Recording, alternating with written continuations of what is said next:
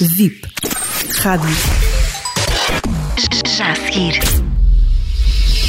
Hugo Neto com Da Minha Janela. Jorge Mário Bergoglio, nascido na bonita cidade de Buenos Aires em 17 de dezembro de 1936, é o atual Papa da Igreja Católica. Francisco é o primeiro Papa nascido na América e é também, obviamente, o primeiro Papa latino-americano e o primeiro pontífice em mais de 1200 anos a ser um não-europeu. Por tudo isto, Francisco já ocuparia naturalmente o seu lugar na história da Igreja Católica e na história do mundo. Mas Francisco, um jesuíta, deixará também outras importantes marcas históricas. A sua simpatia e humildade são indiscutíveis, mas a sua preocupação com os pobres e com o diálogo interreligioso são também marcas indeléveis, e Francisco começou por fazer história na escolha do nome papal. Numa referência a Francisco de Assis, o Santo Padre assumia em 2013 uma daquelas que seria uma das suas maiores inspirações.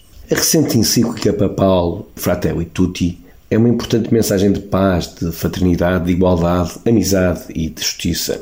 A recente e inédita visita papal ao Iraque não surpreende, mas não pode deixar de emocionar e inspirar-nos.